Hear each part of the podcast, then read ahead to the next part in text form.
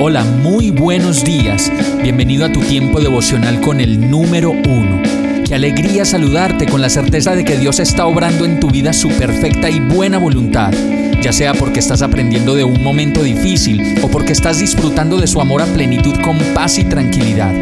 Llegó la hora de tomar tu Biblia, pues de seguro Dios te va a hablar, te va a reconfortar y lo mejor de todo, te va a dar las respuestas que estabas buscando. ¿Qué esperas? Vamos, súbete de una vez en este pequeño pero eterno vuelo devocional con destino al cielo.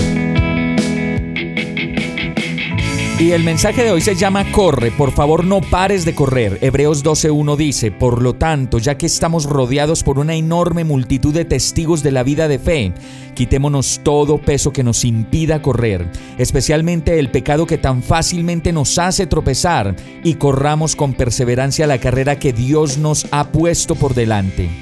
Muchos de nosotros sabemos que cuando queremos alcanzar una meta, los obstáculos en medio de la carrera van a ser infinitos y vamos a tener que perseverar en la carrera de la vida todo el tiempo si queremos alcanzar las metas que Dios nos ha puesto en el camino para que sean hechas una realidad.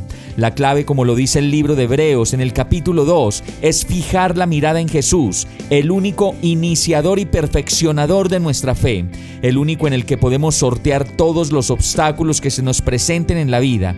Por eso no pares de correr y sigue avanzando hacia la meta que Dios ha planeado para ti. Después de todo, ustedes aún no han dado su vida en la lucha contra el pecado, dice Hebreos 12:4, y eso lo hizo Jesús, una vez y para siempre, y a ti y a mí solo nos toca reposar en el regazo del Señor, entre algodones y cuidados del pastor. Vamos a orar.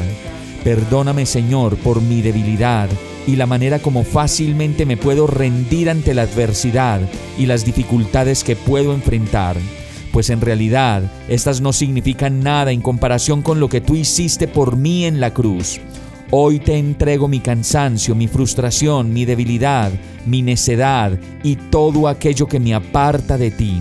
Te pido, Señor, que renueves mis fuerzas y todo esto lo pido a ti y lo oro a ti, agradecido y confiado en el nombre de Jesús. Amén.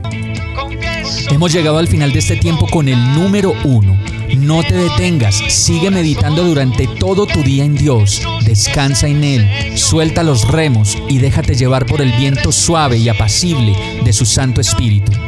Solo compártelo con quien lo necesite y ames. Hoy, de la mano de Dios, todo será un gran día. Para más información visita nuestra página www.iglesiabierta.com o llámanos al 313-334-0116. Oramos y rogamos para que cada día te enamores más de Dios y para que no pares de pasar todo tu tiempo con el número uno